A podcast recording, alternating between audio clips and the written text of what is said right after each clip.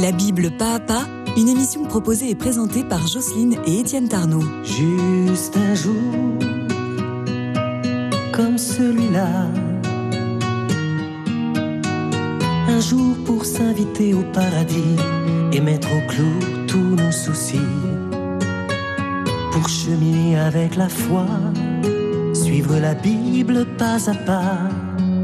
Pour s'émerveiller de toute œuvre créée dans l'unité. Aujourd'hui dans nos mains, un peu d'éternité. Par amour, juste un jour. Bonjour Jocelyne. Bonjour Étienne. Alors après avoir évoqué euh, dans le cadre du deuxième dimanche de l'Avent euh, les traditions qui soutiennent la fête de Noël, tu voulais en ce troisième dimanche de l'Avent nous parler du folklore lié à cette fête. Oui, évidemment, il est très riche ce folklore parce qu'il comporte des éléments, j'allais dire, euh, nécessaires, intangibles. hein. La crèche, le sapin, le Père Noël, le repas avec la bûche, les cadeaux, enfin la liste n'étant pas exhaustive. Mais euh, chaque terroir a, a eu à cœur d'ailleurs euh, d'apporter sa touche personnelle. Oui, paradoxalement, le premier de ces éléments, le- la crèche, qui en est le noyau central, s'éclipse aujourd'hui au profit de tous les autres qui lui sont tout de même secondaires. Oui. Euh, nous allons donc euh, emboîter le pas à cette tendance, non pour la conforter, mais pour rendre euh, au fond à chacun l'honneur qui lui revient. Euh, on va commencer euh, par passer au crible ce qui est périphérique, euh, et puis ensuite nous nous attarderons sur ce qui pour nous euh, et pour les chrétiens est central, à savoir la crèche et son rayonnement dans les Écritures. Alors, pour commencer par le périphérique, nous allons parler des origines du Père Noël. Oui, le Père Noël, débonnaire bonhomme encapuchonné de rouge avec sa hotte et son traîneau, euh, bien évidem- évidemment, nous le savons, est une création relativement récente, surgit d'un passé pourtant beaucoup plus lointain, euh, inquiétant et, aux origines multiples. Son sourire actuel, sa barbe blanche, son air bonhomme ont longtemps caché des euh, rictus beaucoup plus angoissants. Oui, en effet, chez les Scandinaves, euh, on trouve la figure épouvantable de qui déjà Euh, le dieu des morts, Odin, Bah oui. qui punit les enfants méchants et dont le père fouettard, avec sa charrette euh, qui le suit, est un, avant- est un avatar. Alors lui, il est fêté le 6 décembre, en même temps que euh, Saint Nicolas, l'évêque de Myre en Turquie au IVe siècle, qui est connu pour offrir des cadeaux aux enfants, conformément à sa réputation de, de grande charité. Oui, voilà ce que nous dit la, la- la tradition. hein. En effet, tout jeune homme, Nicolas, ayant appris qu'un pauvre homme criblé de dettes allait voir euh, ses filles vendues, ses trois filles vendues comme esclaves, faute de pouvoir rembourser son dû à un maître inique, eh bien Nicolas avait décidé de fournir secrètement des sacs d'or euh, nécessaires à leur rachat. C'est donc euh, tout naturellement que Saint Nicolas, revêtu de pourpre, la pourpre du fait qu'il est, qu'il est évêque, et coiffé de la mitre épiscopale, eh bien, il a servi de modèle à notre Père Noël avec sa hotte remplie de cadeaux, euh, voyageant sur un traîneau tiré par des rennes, ça, c'est, ça nous vient du Nord, et ces derniers relevant euh, évidemment du folklore scandinave. Ouais, là encore, on peut remarquer que l'Église n'a pas fait euh, tabula rasa euh, de ce que croyaient ces, ces peuples, mais elle a interprété leurs croyances pour que par leur propre sentier, ils parviennent jusqu'à la vérité du Christ. Et, et ainsi, la tradition d'offrir des cadeaux n'est donc pas incompatible euh, avec la, la fête de la, de la Nativité. Oui, mais à condition évidemment qu'elle ne l'étouffe pas tout à fait et qu'elle fournisse un appui pour souligner la merveille du don de la vie, du cadeau de la vie.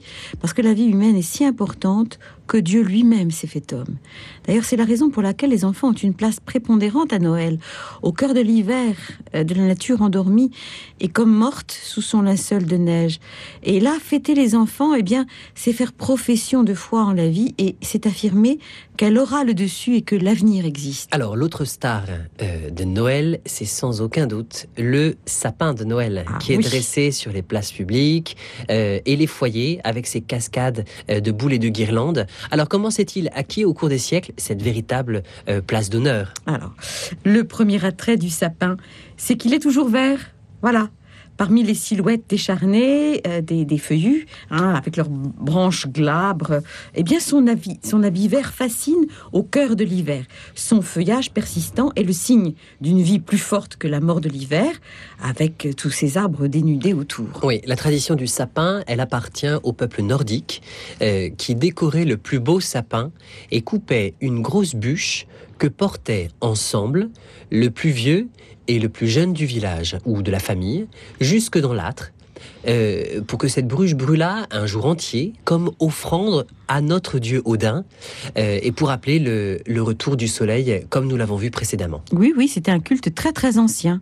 Et la bûche de Noël, qu'on sert souvent au dessert, hein, et qui maintenant est déjà, euh, déjà dans les pâtisseries, ça n'a pas de sens, vient de cette tradition. Elle est un symbole de fertilité parce qu'on honorait ainsi les, les Julesses, c'est-à-dire les génies des arbres, président au réveil de la nature. En effet, en Normandie, eh bien, on allait jusqu'à arroser de cidre la racine des arbres pour donner à boire à ces divinités. Alors, pour ce qui est des boules et des guirlandes, euh, à l'origine, qu'est-ce que c'était? Ah bah, Quand on avait peu de moyens, on suspendait au sapin des pommes, euh, nos pommes, hein, euh, trempées dans du sucre coloré, du sucre rouge et des friandises ou même d'autres choses à manger, parce que au fond, la nourriture, c'est la vie. Et l'hiver la menace en empêchant les récoltes. C'est aussi pour cela que l'arbre vert, avec ses boules comme des fruits lumineux, est le symbole de l'arbre du jardin d'Éden en fait. Ce, deuxième livre et ce deuxième arbre dont parle le livre de la Genèse et qui était au milieu du jardin avant la chute, avant le péché. Adam a touché à l'arbre de la connaissance du bien et du mal et ainsi il a rompu avec Dieu par ce geste. Eh bien, au jour du Messie, le jour où le Christ va venir, Adam euh, sera délivré et le nouvel Adam, le Christ, va nous réintroduire dans la communion avec le Père, si bien que nous pouvons à nouveau, j'allais dire, tendre la main euh, pour cueillir le fruit de l'arbre de vie. Et c'est ce que symbolise notre beau sapin de Noël avec ses boules et ses fruits précieux. Oui, enfin, il n'est pas sans intérêt euh, de rappeler qu'à cette époque de l'année, le peuple juif, nous, nous l'avons vu, fête la fête de Hanouka, en plaçant à la fenêtre ou à la porte de chaque maison une menorah à huit branches euh, plus une, pour assurer l'allumage des bougies. Euh, cette menorah s'appelle la Hanoukia mhm. et elle affecte toujours la forme d'un arbre euh, en lien avec cet arbre de vie au milieu du jardin d'Éden. C'est dire au fond que au cœur de cet hiver, le fait de dresser un arbre de lumière est un impérieux et universel besoin de l'âme humaine. Exactement. Dans les sociétés rurales, il faut, se rendre compte que l'hiver est toujours un temps de disette où l'on ménage les ressources en vue d'un printemps qui sera plus ou moins précoce. On n'en sait rien. Hein. Or, le solstice d'hiver, qui, qui, est l'apogée, hein, qui est l'apogée de l'hiver, appelle le sacrifice d'une fête où on fait bonne chère, comme pour prendre un nouveau départ, d'autant qu'on l'a préparé par tout le jeûne de l'avant. Euh, c'est très très important ça, le jeûne et puis le fait d'être, euh, de faire bombance. Hein. Oui, néanmoins, les débauches actuelles de nourriture n'ont rien à voir avec la délicatesse d'autrefois, retenue et remplie de contenu. Ah, Alors, est-ce que tu veux bien nous évoquer le repas de Noël, s'il y a des traditions par rapport à ce repas? Oui, en attendant la messe de minuit, donc parce qu'il fallait attendre minuit à cette, euh, autrefois, eh bien, on, préparait ce qu'on appelait un souper maigre, dont la tradition euh, euh, provençale a gardé la marque assez, assez fortement. Alors, euh, à table, on disposait d'abord trois nappes blanches superposées, symbolisant la Trinité, puis trois bougies symétriques rappelant l'illumination du baptême au nom du Père, du Fils et du Saint-Esprit et on les décorait de houx ou de roses de Jéricho, de blé ou même de lentilles, hein, qui faisaient des gerbes vertes qu'on avait plantées le 5 décembre à la Sainte-Barbe. C'était un signe de fécondité euh, dans trois soucoupes toujours en hommage à la Trinité. Alors, c'était très important, cette trinité. Oui, et alors au centre de la table se trouvait euh, ce que l'on appelle le pain calendal, euh, qui représente la manne dont le peuple euh, juif a été nourri 40 ans au désert, et qui restera à cette place pendant 40 jours, du 5 décembre, fête de la Sainte Barbe, au 6 janvier, jour de l'épiphanie. Oui. Et enfin, on prévoyait toujours un couvert en plus pour le pauvre. Et ça, c'est- c'est c'est une sorte de réminiscence de la Pâque juive, où il y a toujours un couvert pour le prophète Élie, précurseur du Messie qui doit venir. Un pauvre chez nous, si c'était Élie venu nous visiter. Ce pauvre avec nous, ce serait notre fortune assurée. Un pauvre chez nous, si c'était Élie venu nous visiter. Ce pauvre avec nous, ce serait notre fortune assurée. Attention, faut se tenir bien, pas question de boire trop de vin. Faudra pas se coinfrer sans fin, ni s'empiffrer à pleine main. Élie parmi nous, avec lui la chance est au rendez-vous. Avec lui la chance est au rendez-vous. Avec lui la chance est au rendez-vous. Pour voir si c'est lui, d'un coup sec, je tirerai sur sa barbe. Et si c'est bien lui, je trouverai son grand manteau sous ses hardes. Pour voir si c'est lui, d'un coup sec, je tirerai sur sa barbe. Et si c'est bien lui, je trouverai son grand manteau sous ses hardes.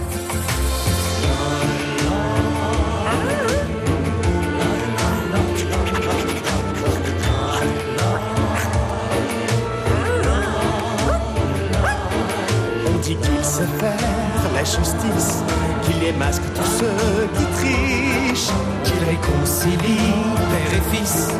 Avec lui, les pauvres sont riches. Pourvu que ce soit lui, aujourd'hui, il va nous changer la vie. Aujourd'hui, il va nous changer la vie. Aujourd'hui, il nous changera la vie.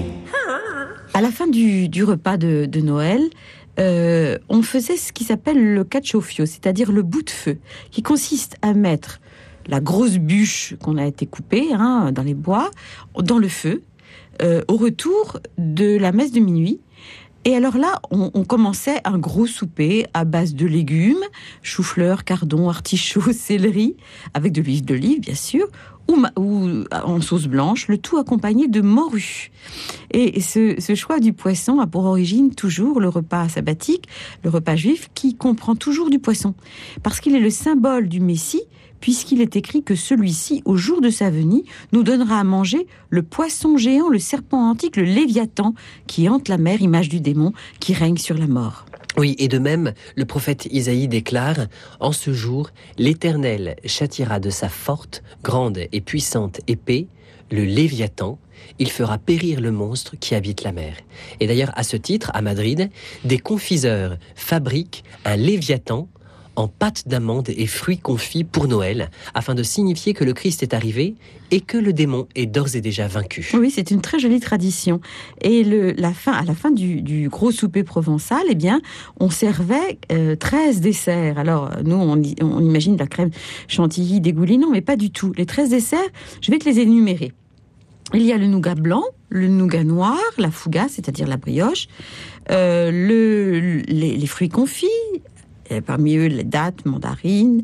Euh, après, on a euh, les mendiants, qui regroupent euh, les noix, les amandes, les figues sèches, les noisettes, et puis un peu de raisin, des pommes, des pruneaux. Oui, on dit d'ailleurs que ces 13 desserts rappellent euh, Jésus et ses douze apôtres. Mais ces 13 desserts symbolisent surtout les 13 attributs du nom de Dieu confié à Moïse.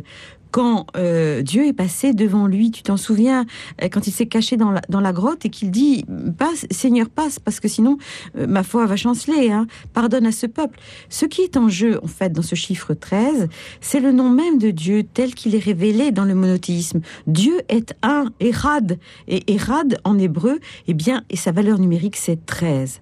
Et cette remarque permet de comprendre que, même sous des dehors festifs, tous les signes de Noël sont chargés d'une profonde valeur catéchétique pour les commensaux, hein, et, c'est bien de la leur faire partager, parce que souvent ils n'en ont pas conscience. Oui, oui. Et d'ailleurs, il est bon de rappeler que euh, chaque euh, région a ses traditions culinaires. Par exemple, pas de pommes en Alsace à cause d'Adam et Ève, euh, du cabri et des châtaignes grillées avec des noix en Corse, du porc aux Antilles. tout est bon au fond pour dire à travers nos papilles la douceur d'un voyer où l'on s'aime, où l'on est précieux les uns euh, pour les autres, dans le relais des générations, en cette fête de Noël. Alors, Noël serait-il Noël sans les cadeaux? Évidemment que non. Non.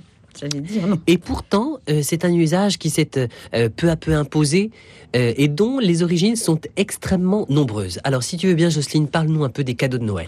Eh bien, oui, on, nous avons vu que euh, même dans les Saturnales, il y avait une fête pour les enfants. Eh bien, durant un jour, ils étaient considérés comme des enfants rois et on leur offrait des friandises. Toutefois, une tradition plus ancienne veut qu'en l'honneur de ce même dieu Saturne, dieu glacé, qui avait besoin de sang jeune pour survivre, eh bien, on sacrifiait des enfants. Tantôt roi, tantôt victime, j'allais dire la place des enfants au cœur des fêtes hivernales est marquée par un paradoxe.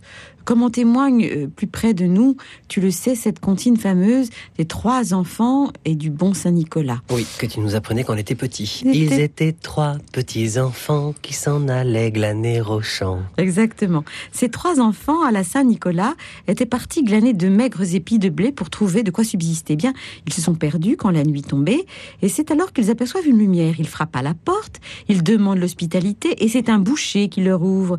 Il, se dit, ouh là là, quelle aubaine je vais en faire des saucissons.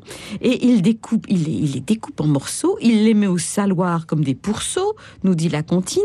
Et un an plus tard, passant par là, Saint-Nicolas frappe à son tour. Le boucher ouvre, Saint-Nicolas demande Boucher, voudrais-tu me loger? Donne-moi à manger ces jambons que tu as mis au saloir. Le boucher découvert, épouvanté d'être démasqué, s'enfuit dans la nuit noire, tandis que Saint Nicolas, s'étant assis sur le bord du saloir, ressuscite les trois petits. Oui, l'ambivalence des Saturnales qui honore les enfants et les sacrifie tout à la fois se retrouve avec cette histoire de notre bon Saint Nicolas qui marche toujours en compagnie du père Fouettard, euh, sinistre, vêtu de noir, avec son fouet, ses charbons et sa charrette. Et pour l'amadouer, il convenait que les enfants mettent euh, au seuil de la porte un peu de paille et des carottes pour son âne, ainsi que leurs sabots, où le père Fouettard déposait un morceau de charbon et même un martinet s'ils avaient été méchants. Et au contraire, à Saint-Nicolas, des friandises s'ils avaient été bons. Oui, c'est que les enfants, ben, quand sévit la famine, hein, euh, sont, sont autant de bouches inutiles à nourrir. Ils apparaissent sous un jour négatif et les sacrifiés participent, j'allais dire, d'un malthusianisme avant la lettre, toujours très présent dans les sociétés menacées par la, disette. C'est pourquoi le christianisme, en fêtant les enfants à Noël et en leur offrant des cadeaux, exalte Dieu présent dans les tout petits, dans les plus petits d'entre nous, lui qui s'est fait le plus petit, abandonné dans la crèche, à la merci d'Hérode et de tous ses émules. Oui, parce qu'il faut dire que ce sont toujours les enfants qui paient, encore aujourd'hui, un lourd tribut au paganisme, euh, qui est toujours renaissant sous des formes parfois extrêmement sophistiquées. Et oui, parce parce que celle-ci, sous couvert du mythe de l'enfant roi, eh bien, mène des milliers d'entre eux qui n'ont pas la chance d'être des rois, euh, à mène contre eux une guerre féroce. Et on pense à l'avortement, au divorce dont ils sont toujours les premières victimes, à la pédophilie et ainsi de suite. C'est dire que à Noël, il est important de fêter les enfants et de les gâter aussi. Mais cela ne doit pas servir d'alibi pour couvrir les pratiques mauvaises et bien souvent eugénistes euh, de notre société euh, tout le reste du temps, parce que Noël, c'est d'abord et avant tout l'accueil de la vie telle que Dieu la donne. Toutefois, Noël ne peut se réduire au cadeau, hein, parce que la nativité, euh, en elle, le sens, c'est que c'est elle qui est le cadeau véritable. Et d'ailleurs, c'est la raison pour laquelle, dans certaines régions, afin d'éviter cet écueil des, cadeaux, on préfère offrir des présents à la Saint-Nicolas et non pas à Noël, euh, comme par exemple en Alsace, donc le 6 décembre, ou même aussi à l'Épiphanie le 6 janvier. Et d'ailleurs, c'est le, le cas en Espagne et en Italie, afin que la nativité ne soit pas le lieu pour offrir les cadeaux. Exactement, que ce soit périphérique. Et en Espagne, bah, ce sont, on le sait, ce sont les rois mages qui apportent les cadeaux. Euh, tandis qu'en Italie, c'est une sorcière qui s'appelle la Befana, euh, déformation assez facilement reconnaissable du mot épiphanie. Oui, l'histoire de la Befana est touchante parce que la tradition raconte que euh, cette femme euh, ramassait du bois près de Jérusalem lorsque les mages lui demandèrent leur chemin. Elle l'indiqua et même elle leur donna à boire. Mais comme les mages l'invitaient à venir avec eux adorer Jésus, elle prétexta qu'elle avait son fagot à finir et qu'elle les rattraperait.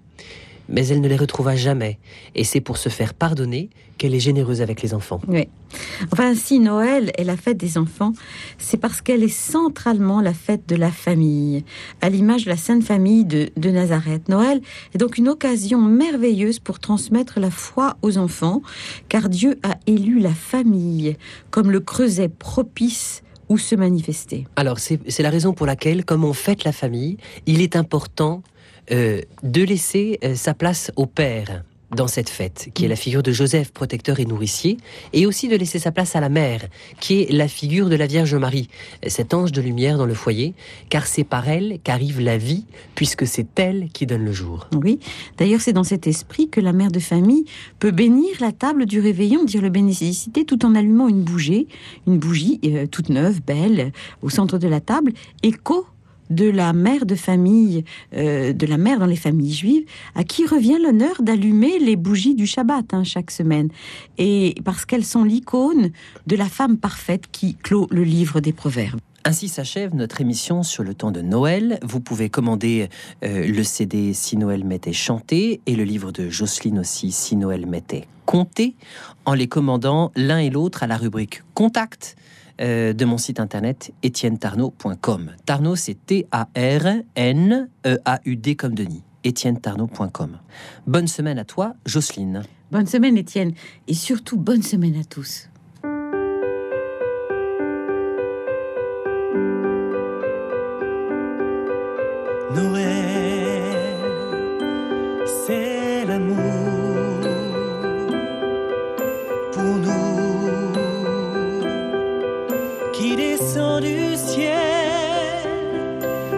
Paille fraîche au creux de